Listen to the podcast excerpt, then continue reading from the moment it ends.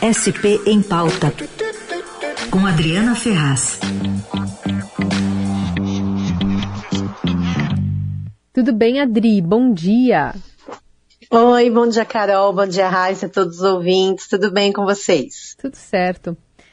Dri, aqui em São Paulo, é, você tem uma apuração importante sobre a privatização da Sabesp, é, que é um assunto que vira e mexe e volta, a gente ouviu bastante durante a campanha é, eleitoral, mas é uma situação sensível porque tem um deadline que se corre aí, especialmente quando se fala é, em, na relação entre a cidade de São Paulo e o estado de São Paulo, São Paulo como uma principal cliente aí da Sabesp, um órgão estadual, e a privatização que pode ou não ocorrer nessa gestão Tarcísio de Freitas. O que, que você traz para a gente?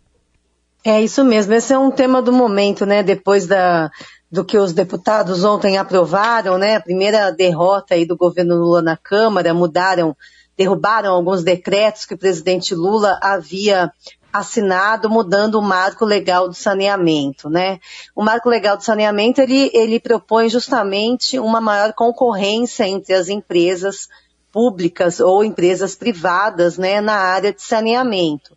Aqui a gente tem a Sabesp, que é a joia da coroa aí do governo do estado, é uma empresa não totalmente pública, né? Muita gente confunde. A Sabesp já é uma empresa com capital aberto há muitos anos na bolsa, né? Uma empresa considerada uma empresa mista. Porém, quem ainda manda na Sabesp, quem tem a maior parte das ações da Sabesp é o governo do estado. Por isso que a gente fala em privatização, né? Apesar desse não ser o termo técnico correto, seria a venda do, dessa, desse poder acionário, né, do controle acionário da empresa. Mas esse é, pelo menos até agora, o principal projeto do governador Tarcísio de Freitas. Ele tem falado muito na questão das privatizações e coloca a Sabesp como prioridade, né? O que a gente tem apurado e tem percebido que é, vai gerar muita dificuldade para o governador Tarcísio de Freitas em concluir esse projeto é a posição das prefeituras, porque a Sabesp ela tem diversos contratos, mais de 300 municípios do Estado de São Paulo têm contratos formais com a Sabesp. Quer dizer, contratam a Sabesp para a Sabesp ser a empresa que fornece ali na cidade serviços de água e esgoto, né? E em algumas grandes cidades, como São Paulo, principalmente aqui a capital, Guarulhos, algumas cidades bastante populosas do ABC, essas cidades, elas têm uma cláusula, Carol, nos contratos com a Sabesp relacionada à concessão ou privatização. Aqui na capital, por exemplo, lá atrás, quando se assinou esse contrato com a Sabesp, ainda no governo de Gilberto Kassab, a gente colocou, o município colocou uma cláusula que, em caso de concessão ou privatização, o contrato acabaria, o contrato precisaria ser revisto. Então, isso vai forçar o governador Tarcísio de Freitas a ter que negociar com cada grande prefeitura do estado de São Paulo para que as câmaras municipais aprovem uma mudança na legislação municipal, ou seja, não basta o Tarcísio mandar um projeto para a Assembleia Legislativa para que a privatização aconteça.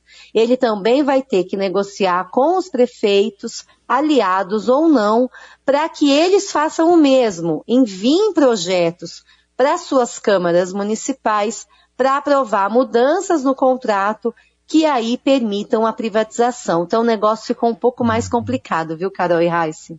Ô, ô, Adri, agora, essa negociação, dependendo de quando acontecer, pode atropelar o calendário eleitoral. Ano que vem tem eleição para as prefeituras. Pois é. Isso pode ser bom ou ruim para o Tarcísio, né, Raíssa? A gente vai uhum. acompanhar como é que vai se dar isso. Eu vou dizer por quê. Olha, os, os prefeitos, em ano eleitoral, a gente sabe que são cobrados pela população, principalmente em relação ao aumento de impostos, né, a tarifas. Então, esse assunto da Sabesp, se ele for levado para o ano que vem, e provavelmente vai ser, porque não dá tempo de fazer um negócio desse tamanho neste ano, né, até o fim do ano, então certamente será um tema eleitoral. os prefeitos vão ser cobrados em relação aí a possível aumento de tarifa no caso da privatização da Sabesp. O governador Tarciso tem dito que ele só vai fazer a, privatização se a concessionária se comprometer a baixar a tarifa, vai colocar isso no contrato como uma das condições do negócio. Porém, os prefeitos, por sua vez, também vão querer que esteja aí no contrato um aumento do percentual que cada cidade tem sobre os lucros da Sabesp.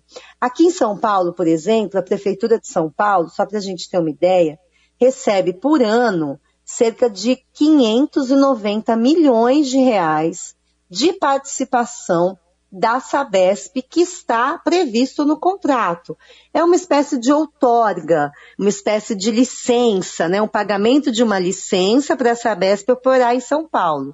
É claro que esse valor não é tão alto em todos os municípios, é alto assim, 590 milhões de reais, porque a cidade de São Paulo tem 12 milhões de habitantes, né, representa mais de 30% dos clientes da Sabesp.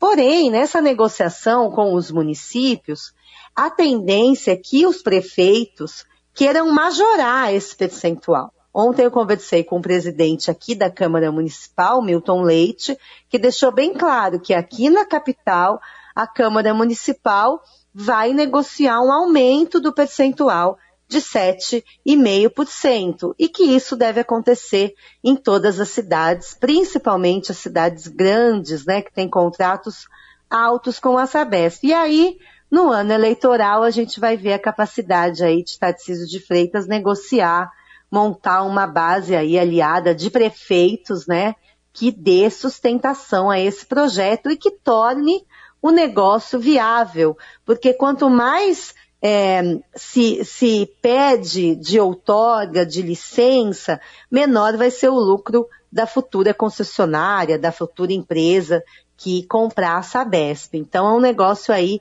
complexo que a gente vai ver qual a capacidade de Tarcísio de negociação, né, Carol? Tem coisa aí para alinhar, né? Aliás, para alinhar também tem esse aumento de salário para a polícia por parte do governador que mandou para a Lesp essa discussão, né? Sim, foi o primeiro projeto do governador, né? Quatro meses de governo, ele encaminhou para a Assembleia seu primeiro projeto, que é um projeto que reajusta os salários dos policiais militares e civis numa média aí de 20%. O problema é justamente essa média de 20%, porque Tarcísio, a gente sabe, ele é da base bolsonarista, foi eleito aqui em São Paulo com esse discurso bolsonarista moderado, porém muito calcado no apoio né, de uma parcela do bolsonarismo radical, uma parcela do bolsonarismo que está aí espalhada pela polícia militar principalmente, mais que a polícia civil. E nesse projeto que ele encaminhou à Assembleia, o aumento proporcionalmente é maior para a PM do que para a Polícia Civil. Então, ele cumpre uma promessa de campanha de aumentar o salário dos policiais, porém, ele gera um descontentamento ali na Polícia Civil, porque ele não equipara esse aumento para policiais militares e policiais civis. Ele dá um aumento maior para sua base eleitoral, para a base bolsonarista, que principalmente aqui em São Paulo é formada por policiais militares. E olha, a PM já recebeu no governo passado de João Dória um aumento de 20%, em detrimento da Polícia Civil. Então ele aumenta essa diferença, né, essa, essa classificação aí do governo de quem merece mais ou menos aumento com esse novo projeto, isso sem falar nas diversas outras categorias de servidores, né, porque só a Polícia Militar e a Polícia Civil têm direito a 20% de aumento em média, né? Os demais funcionários da saúde, da limpeza, do metrô, de tudo quanto é serviço estadual, público, querem o mesmo percentual e pelo que a gente apurou, pelo que o governo já deu a entender, neste caso, a reposição salarial será apenas pela inflação, Carol e Reis. Só um pitaquinho alguma manifestação ontem de Tarcísio sobre a operação da PF é. sobre Bolsonaro ou não? Silêncio completo, Carol. Completo. o governador ontem, inclusive, teve uma agenda para tratar de projeto anticorrupção. Olha Olha só que timing complicado para ele, né? Teve essa agenda, chamou a imprensa, apresentou um projeto anticorrupção, mas aí quando os jornalistas foram conversar com ele, ele se retirou da sala, não quis falar. Um dia complicado, um time bem difícil para ele. Vamos lembrar que no final de semana ele estava colado ao Jair Bolsonaro é, ali na, Agri Show, Show né? né? Quatro meses ele ficou bem distante do Bolsonaro. Justo agora foi lá fazer uma agenda, todo mundo gritando mito ali do lado do Bolsonaro e agora nessa semana essa ação da PF complicou, né? Complicou o Tarcísio moderado, bolsonarista moderado, ontem não abriu a boca para falar disso, viu, gente? Minha nona diria, dito, né? Calado. Ô, Adri, obrigada por hoje. A gente volta a se falar na semana que vem. Um beijo. Beijão, gente. Tchau, tchau.